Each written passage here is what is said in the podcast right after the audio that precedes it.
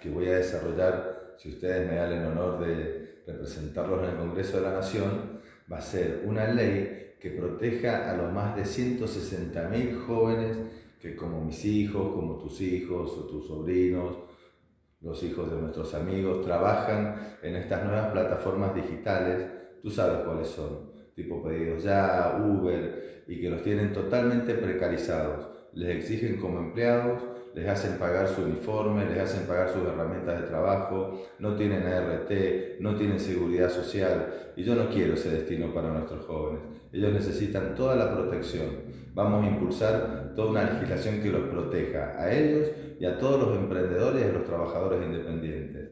Este 12 de septiembre, acompañanos con tu voto. Así Jorge Pujol llega al Senado y con Flavia Manoni podemos trabajar para ti.